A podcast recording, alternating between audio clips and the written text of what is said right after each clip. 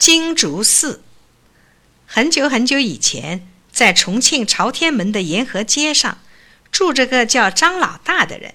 他是个老实人，一年到头靠给人挑行李挣钱糊口。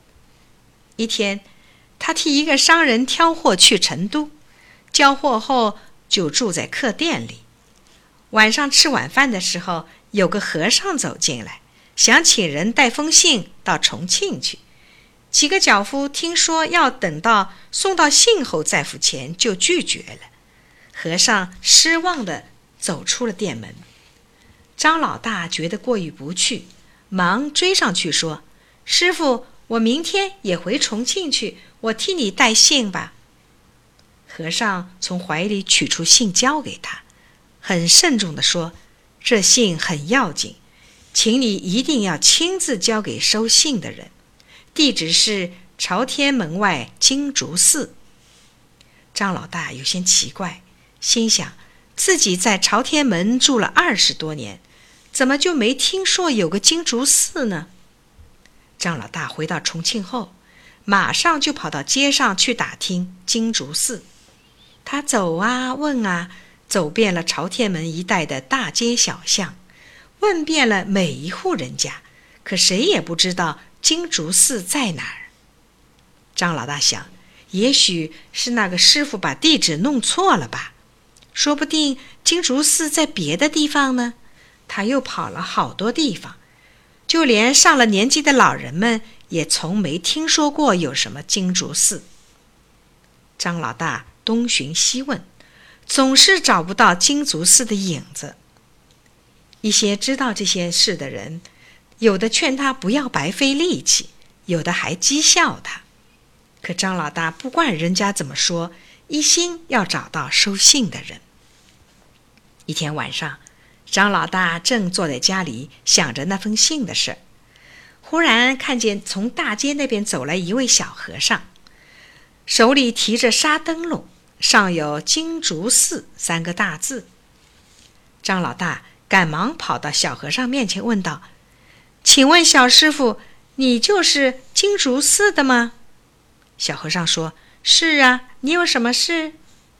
张老大高兴极了。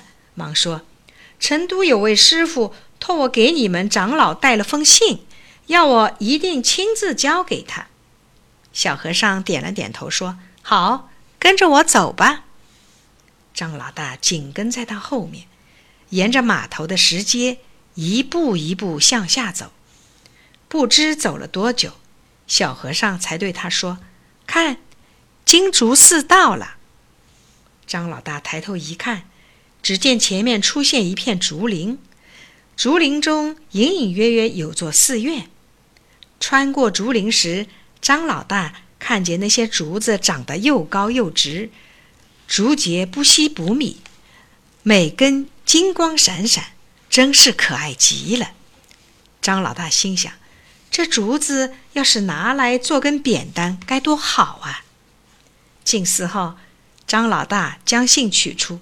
亲手交给了长老，这才松了口气。长老看完信，和蔼地对张老大说：“谢谢你啦，可惜我没有什么可以谢你。你喜欢这寺里什么东西，就拿点去吧。”张老大忙说：“顺便带封信，算不了什么。现在交给你，我就放心了，哪要什么谢呀？”说完，想往外走。